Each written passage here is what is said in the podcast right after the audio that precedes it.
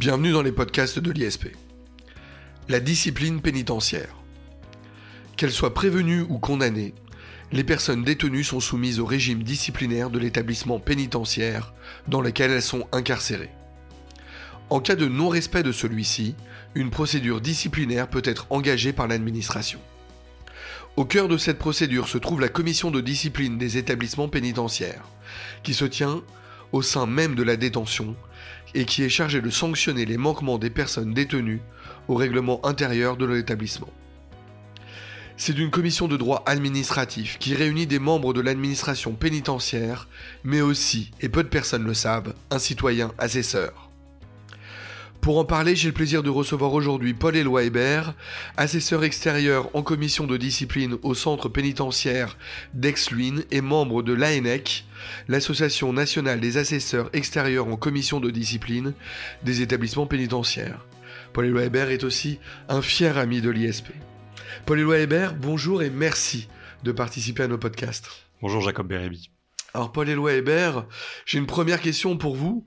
Est-ce que vous pouvez tout simplement eh bien, nous expliquer, nous dire quelles sont les sources, le droit du régime disciplinaire pénitentiaire? Alors, il s'agit principalement du Code de procédure pénale. Le régime disciplinaire a été créé par le décret du 2 avril 1996 et il est désormais régi par les articles 726 et R57 et 7 et suivants du Code de procédure pénale, modifié par le décret du 13 février 2019. Avant la loi pénitentiaire du 24 novembre 2019, le régime disciplinaire était établi par décret simple et relevé de la seule discrétion du gouvernement, et plus exactement du ministère de la Justice et de la direction de l'administration pénitentiaire. Désormais, l'article 726 du CPP renvoie expressément au décret en Conseil d'État, qui prévoit notamment, alors je cite en substance, euh, le contenu des fautes disciplinaires, les différentes sanctions disciplinaires encourues, en précisant que le placement en cellule disciplinaire ou le confinement en cellule individuelle ordinaire ne peuvent excéder 20 jours, cette durée pouvant toutefois être portée à 30 jours pour tout acte de violence physique contre les personnes, la composition de la commission disciplinaire, qui doit comprendre au moins un membre extérieur à l'administration pénitentiaire, et la procédure disciplinaire applicable. À ce stade, on constate que la discipline pénitentiaire est déterminée par décret, à l'exception de deux choses expressément prévues par la loi, la durée maximale de placement en cellule disciplinaire ou de confinement, et la présence d'un membre extérieur à l'administration mais nous reviendrons sur ces deux points un peu plus tard. Alors, Paul-Éloi Hébert, ça c'est donc pour le droit que l'on trouve dans le CPP. Y a-t-il une autre source? Oui, tout à fait. Pour la deuxième source, il s'agit du règlement intérieur de l'établissement qui complète à la marge les dispositions du CPP. Et en effet, il est prévu euh, parmi les fautes disciplinaires celle de ne pas respecter les dispositions du règlement intérieur de l'établissement ou les instructions particulières arrêtées par le chef d'établissement. Alors, vous évoquez euh, depuis le début de ce podcast la notion de faute disciplinaire. On comprend ce dont il s'agit, mais quels sont les autres? Euh, Existe-t-il une classification euh, à l'image de ce qu'on peut trouver traditionnellement en droit pénal pour les infractions? Tout à fait. Le CPP répertorie 40 fautes disciplinaires et elles sont classifiées, selon leur gravité, en trois degrés, le premier degré étant le plus grave. Et la tentative d'une faute disciplinaire est toujours sanctionnable. À titre d'exemple, constituent des fautes de premier degré l'exercice de violence physique à l'encontre d'un membre du personnel ou d'une personne détenue, le racket ou le chantage, hein, le, CPP parle d'obtenir ou de tenter d'obtenir par violence, intimidation ou contrainte la remise d'un bien, la réalisation d'un acte, un engagement, une renonciation ou un avantage quelconque.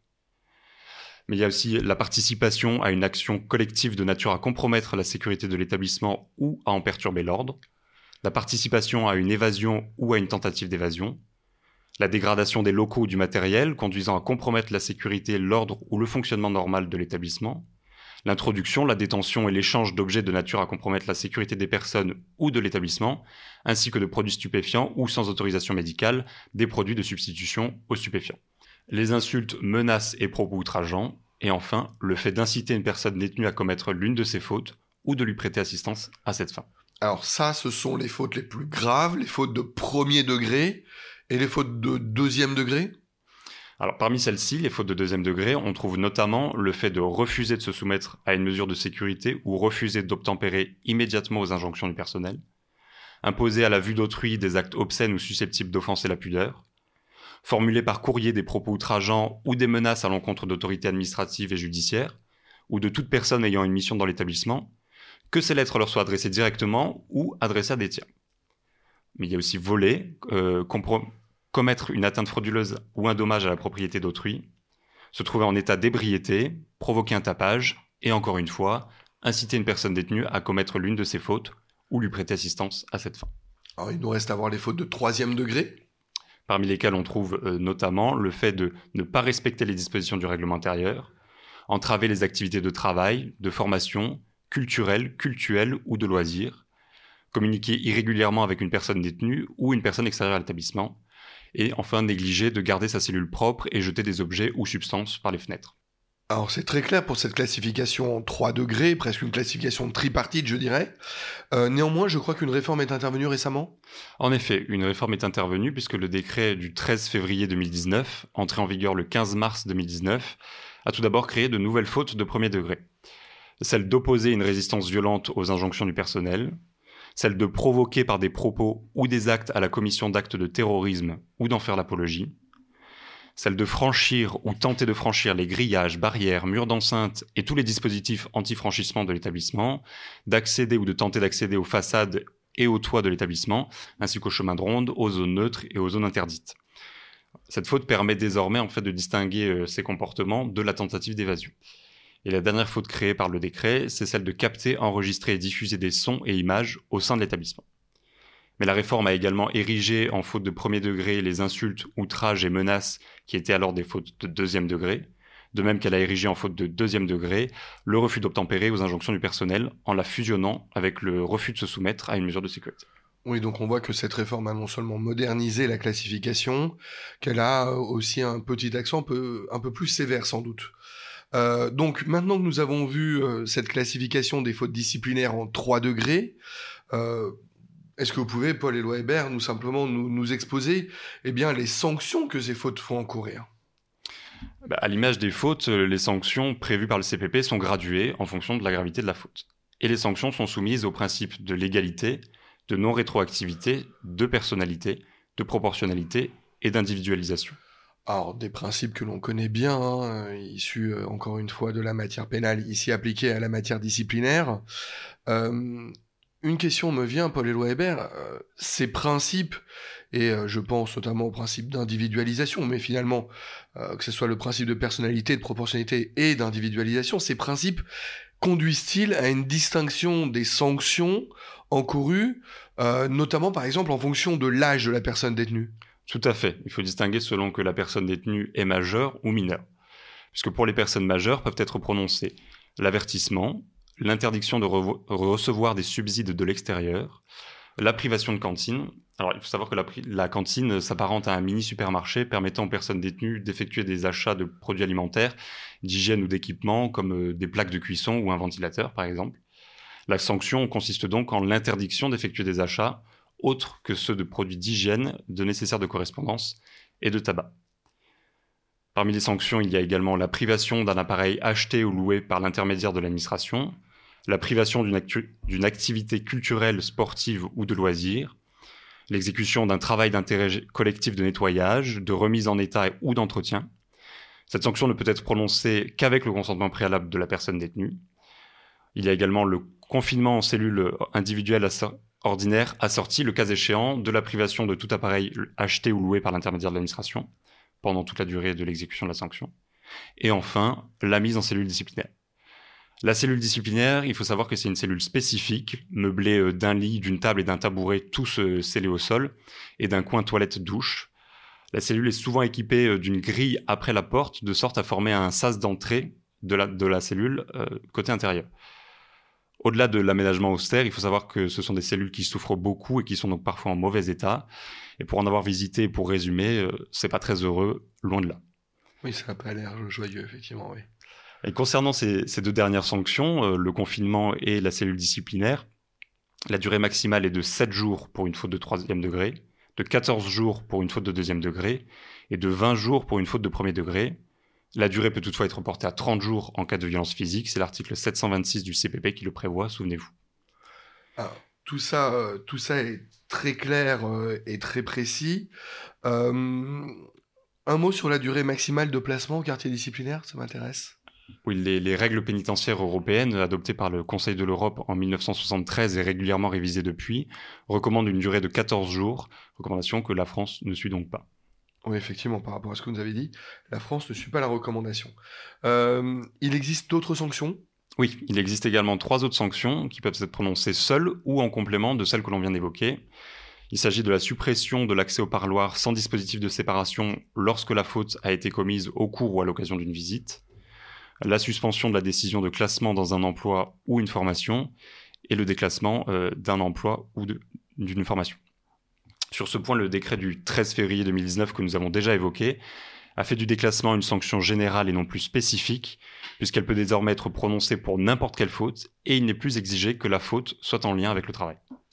Alors très bien, ceci c'était les sanctions pour les personnes majeures, et les sanctions pour les personnes mineures maintenant? Alors pour celle-ci, pour partie, on retrouve les mêmes sanctions que pour les personnes détenues majeures, mais avec des durées maximales réduites. dans les sanctions, il y a l'avertissement, la privation de cantine ou de tout appareil audiovisuel, mais pour une durée maximale de 15 jours contre 2 mois pour les personnes détenues majeures, effectuer un travail de nettoyage lorsque la faute disciplinaire est en relation avec un manquement aux règles d'hygiène, maximum 10 heures contre 40 pour les personnes majeures, la privation ou la restriction d'activités culturelles, sportives et de loisirs, maximum 8 jours contre 1 mois pour les personnes détenues majeures, et le confinement en cellule ordinaire, pour les mineurs de moins de 16 ans, le nombre de fautes pour lesquelles cette sanction peut être prononcée est limité. À cela s'ajoute une sanction spécifique aux mineurs, il s'agit de l'activité de réparation, qui peut consister à présenter oralement ses excuses à la victime de la faute, ou à rédiger une lettre d'excuse, ou un écrit portant sur la faute commise. Mais cette sanction requiert le consentement du mineur et de ses représentants légaux. Et pour les mineurs de plus de 16 ans, peut être prononcé le placement en cellule disciplinaire pour une durée maximale de 7 jours, et pour un nombre limité de fautes du premier degré et une seule faute du deuxième degré. Toujours pour les mineurs de plus de 16 ans, peut également être prononcée la suspension de la décision de classement dans un emploi ou une activité de formation, mais cette sanction ne peut excéder 3 jours, et elle demeure une sanction spécifique contrairement aux majeurs, puisqu'il faut que la faute disciplinaire ait été commise à l'occasion ou au cours du travail ou de ses activités de formation. Alors, Paul Weber, c'est très clair, merci. Euh, vous nous avez clairement donc exposé le cadre juridique applicable, qui se veut naturellement strict. Euh, maintenant qu'on a vu la classification des fautes, maintenant qu'on a vu eh bien, les, deux échelles de sanctions, je dirais, euh, concrètement, comment est mis en œuvre ce cadre juridique? J'entends d'un point de vue procédural. Lorsqu'un fait susceptible de constituer une faute disciplinaire est commis, que se passe-t-il? Alors, Chronologiquement, en cas d'incident en détention, peut être rédigé à l'encontre d'une ou de plusieurs personnes détenues un compte-rendu d'incident, un CRI. C'est un écrit rédigé par le personnel pénitentiaire présent lors des faits ou qui a été informé de ces faits, et qui vise à expliquer l'incident de manière, en principe, claire et précise. La personne détenue doit être informée de la rédaction de ce CRI, c'est la raison pour laquelle, en général, il se termine euh, par principe euh, par la formule personne détenue avisée du présent CRI. Suite à cela, est diligentée une enquête à l'occasion de laquelle la personne détenue concernée est reçue par le gradé ou l'officier en charge de l'enquête. Elle est entendue sur sa version des faits, interrogée sur le point de savoir si elle, reconnaît ou non les faits, et de savoir si elle souhaite être assistée d'un avocat pour son éventuel passage devant la commission discipline. Le rédacteur de l'enquête note ensuite quelques éléments de personnalité, attitude générale de la personne détenue, si elle est concernée par une procédure correctionnelle ou criminelle, ses antécédents disciplinaires et les éventuels sursis en cours. Dans les faits, ces éléments n'apportent pas grand-chose puisque la commission de discipline euh, peut avoir accès à la fiche pénale qui est versée au dossier et aux antécédents disciplinaires via Genesis, le logiciel de traitement des données des personnes détenues. Un ou plusieurs euh, comptes rendus professionnels, qu'on appelle CRP, peuvent être versés au dossier. Il s'agit de témoignages d'agents qui n'ont pas rédigé le CRI, mais qui souhaitent apporter des précisions et exposer les faits tels qu'ils les ont vus ou vécus. Il peut également s'agir de compte rendu de visionnage des images de vidéosurveillance, étant précisé que parfois la commission discipline peut directement visionner la vidéo de l'incident, mais la pratique est très variable selon les établissements. Le chef d'établissement dispose ensuite de l'opportunité des poursuites. À la lumière du rapport d'enquête, en pratique très succinct, il choisit donc de classer le CRI sans suite ou de poursuivre devant la commission de discipline. La personne détenue est alors convoquée devant la commission de discipline. En règle générale, cette commission doit se tenir dans les six mois à compter des faits, sans quoi ces, derniers sont prescrits. Mais si les faits sont graves et ont nécessité ce que l'on appelle une mise en prévention, une MEP, c'est-à-dire le placement en cellule disciplinaire avant toute sanction pour mettre un terme à l'incident, alors la commission doit se tenir dans les 48 heures. La durée de quartier disciplinaire déjà effectuée dans le cadre de la MEP sera ensuite déduite de la durée à effectuer en cas de sanction. Ah, pardon, euh, Paul Éloi je vous interromps. Euh, une question très pratique, très pragmatique finalement. Mais où est-ce que se tient cette commission de discipline? Matériellement, elle se tient dans l'établissement, dans une salle du quartier disciplinaire. En général assez petite, elle est meublée d'une table derrière laquelle siègent les membres de la commission, parfois installés sur une estrade, d'un ordinateur et d'une imprimante pour noter la procédure, et parfois d'une barre derrière laquelle doit se tenir la personne détenue, mais qui est parfois un simple trait euh, sur le sol et éventuellement d'une table et d'une chaise pour le conseil de la personne détenue. Alors cette fois-ci, le décor est bien planté, on visualise très bien. Euh, est-ce que vous pouvez nous expliquer euh, la composition de la commission qui siège finalement en commission? Elle est composée de trois personnes, un président ou une présidente et deux assesseurs. En principe, la commission est présidée par le chef de l'établissement. Il est le seul titulaire du pouvoir disciplinaire et dirige les débats. En pratique, il s'agit la plupart du temps de son délégataire, surtout dans les établissements importants. Il peut alors s'agir de son adjoint, d'un directeur de détention, ou bien de l'officier chef de détention ou adjoint au chef de détention.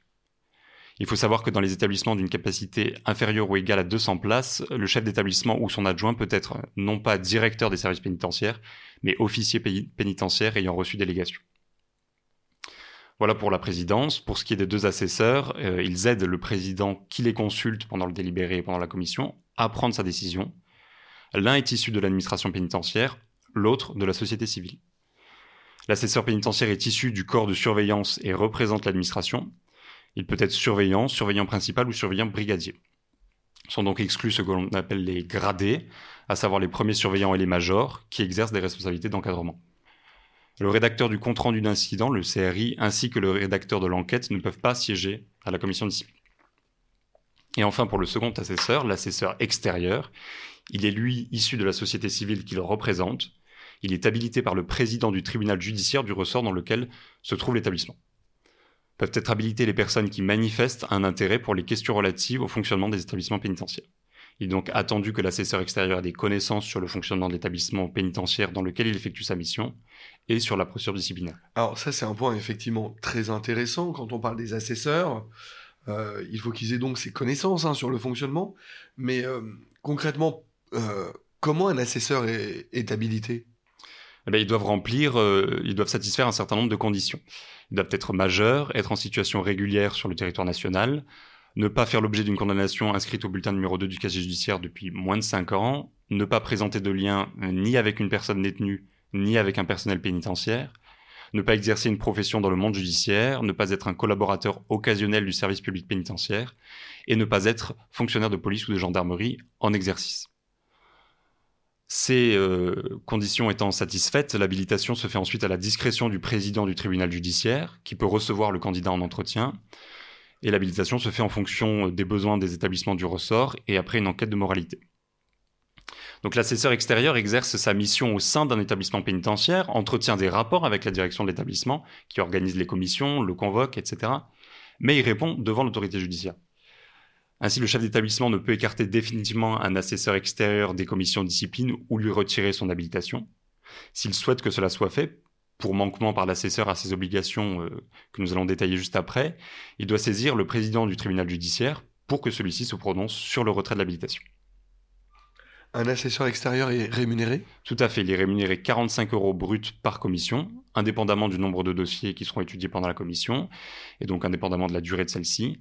Et euh, il faut savoir qu'une commission de discipline peut durer entre 1h30 ou 4 euh, à 5 heures. Pour ce qui est de leurs obligations donc, auxquelles j'ai fait référence tout à l'heure, les membres de la commission de discipline doivent exercer leurs fonctions avec intégrité, dignité et impartialité et respecter le secret des délibérations. Ils doivent faire preuve de réserve et de retenue et se garder de tout parti pris. Un manquement à ces obligations peut conduire son auteur à être écarté de, la composition des futures commissions de discipline par le chef d'établissement, avec la réserve que nous venons de voir pour l'assesseur extérieur que cela ne peut être que temporaire et qu'il doit saisir le président du tribunal judiciaire. Alors, on a le décor, on a le cadre juridique, euh, nous avons maintenant identifié euh, chacun des acteurs de la procédure. Euh, Paul Weber, est-ce que vous pouvez maintenant bien tout simplement aborder la procédure elle-même, le déroulement de celle-ci devant la commission de discipline? Première chose, la personne détenue se présente devant la commission de discipline. Depuis la loi du 15 juin 2000 renforçant la protection de la présomption d'innocence et les droits des victimes, elle est éventuellement assistée d'un avocat désigné par elle ou commis d'office. Si euh, il est désigné par la personne détenue, l'avocat est à la charge de celle-ci. Et s'il est désigné par le bâtonnier, il est rémunéré par l'État à hauteur de 88 euros par dossier. Il est possible d'avoir recours à un interprète, mais en pratique, cela est très variable d'un établissement à un autre est éventuellement présent un secrétaire, membre du bureau de gestion de la détention, qui prend en note les débats durant la commission. En fonction des établissements, la pratique diffère puisque parfois euh, la fonction de secrétariat est directement assurée par le président ou l'assesseur pénitentiaire. En général, un ou deux surveillants sont présents dans la salle et exceptionnellement, en fonction du profil de la personne détenue et de la faute reprochée, il peut arriver que la personne soit menottée devant la commission. On parle de gestion menottée.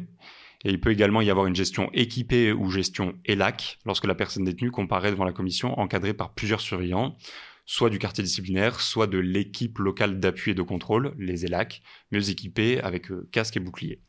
Mais vous l'avez compris, ce sont des mesures exceptionnelles. En principe, la personne détenue n'est pas entravée et comme je l'ai dit, seulement un ou deux surveillants sont présents. Alors, euh, une fois presque tout le monde installé, je dirais, euh, comment va débuter la commission? Alors, le président donne lecture du CRI et éventuellement du rapport d'enquête ou résume ce qu'il en est ressorti. Si des comptes rendus professionnels ont été versés au dossier, le président peut également donner lecture ou les résumer. La personne détenue est entendue sur sa version des faits, l'explication qu'elle peut en donner, sa reconnaissance ou non des faits, et s'engage ensuite un échange avec elle et les membres de la commission qui lui posent les questions qu'ils estiment nécessaires. Euh, peuvent être abordés le parcours en détention, les activités, est-ce qu'ils vont à l'école, est-ce qu'ils ont une formation, un travail, est-ce qu'ils font du sport, euh, les visites qu'ils reçoivent, etc. L'avocat peut éventuellement euh, poser des questions à son client et est ensuite invité à présenter ses observations. Et la personne détenue a la parole en dernier si elle souhaite ajouter quelque chose. Ensuite, toutes les personnes présentes se retirent de la salle de commission et seuls les trois membres de la commission restent et délibèrent. La décision est prise par le président, les assesseurs n'ayant qu'une voix consultative. Mais dans les faits, cela dépend de la personnalité du président, il s'agit quand même bien souvent d'un consensus. La commission peut entrer en voie de sanction ou prendre une décision relaxe si elle estime que la faute n'est pas caractérisée ou n'est pas imputable à la personne détenue qui comparaît. Et elle peut également sursoir à statuer et ajourner le dossier pour complément d'enquête si elle estime ne pas avoir assez d'éléments pour prendre une décision. D'accord. Euh, cette décision prise, que se passe-t-il? Eh ben, la personne détenue est rappelée et la décision lui est notifiée oralement. Elle signe les exemplaires, de même que son éventuel conseil. Elle conserve un exemplaire de la décision et les autres sont transmis au procureur de la République, ainsi qu'au juge d'instruction ou au juge d'application des peines, selon que la personne est prévenue ou condamnée. La personne détenue peut refuser euh, de se présenter devant la commission discipline, de même qu'elle peut refuser aussi de signer. Mais euh, lorsqu'elle ne se présente pas, le dossier est étudié seulement entre les membres de la commission il est évident que cela n'est pas à l'avantage de la personne détenue, puisque seule la version de l'administration peut être prise en compte. Alors, avançons. Euh, la commission est terminée, donc à l'issue de la commission, quid de la décision? Est-elle irrévocable? Peut-elle faire l'objet d'un recours? Elle peut faire euh, l'objet de recours. Il en existe deux, un recours préalable obligatoire et un recours contentieux. Dans un premier temps, si la personne détenue n'est pas satisfaite de la décision rendue par la commission, elle dispose donc d'une voie de recours devant la Direction interrégionale des services pénitentiaires, la DISP. Elle doit exercer ce recours dans un délai de 15 jours à compter du lendemain de la notification de la décision, et la DISP dispose alors d'un délai d'un mois pour confirmer, réformer ou retirer la décision. Il faut savoir que le recours n'est pas suspensif et que bien souvent, la personne détenue aura exécuté sa sanction avant que la DISP ne réponde. Et dans un second temps, si la DISP ne répond pas ou confirme la décision, la personne détenue peut faire un recours contentieux devant le tribunal administratif dans un délai de deux mois. Alors, ces recours passés, la personne détenue euh, est donc bah, désormais sanctionnée. Euh, quelle incidence va avoir cette procédure, ce qu'il vient de se passer et que l'on vient de décrire euh, sur l'exécution de sa peine alors, on va commencer par un rappel. Jusqu'au 1er janvier 2005, l'article 721 du CPP disposait dans son alinéa premier qu'une réduction de peine peut être accordée aux condamnés détenus en exécution d'une ou plusieurs peines privatives de liberté s'ils ont donné des preuves suffisantes de bonne conduite. La réduction de peine était donc l'exception basée sur le comportement en détention. La loi du 9 mars 2004 portant adaptation de la justice aux évolutions de la criminalité, dite loi Perben 2, a inversé ce principe, posant la règle selon laquelle chaque condamné bénéficie d'un crédit de réduction de peine calculé sur la durée de la condamnation prononcée. Et en instaurant l'automaticité de la réduction de peine, la loi a prévu que le juge d'application des peines puisse être saisi par le chef d'établissement ou sur réquisition du procureur de la République aux fins de retrait. La loi du 12 euh, décembre 2005 relative au traitement de la récidive des infractions pénales avait introduit un régime spécial pour les condamnés en état de récidive légale, mais la loi du 15 août 2014 relative à l'individualisation des peines et renforçant l'efficacité des sanctions pénales a mis fin à cette différence. Ainsi aujourd'hui, le crédit de réduction de peine est à hauteur de 3 mois pour la première année et de 2 mois pour les années suivantes.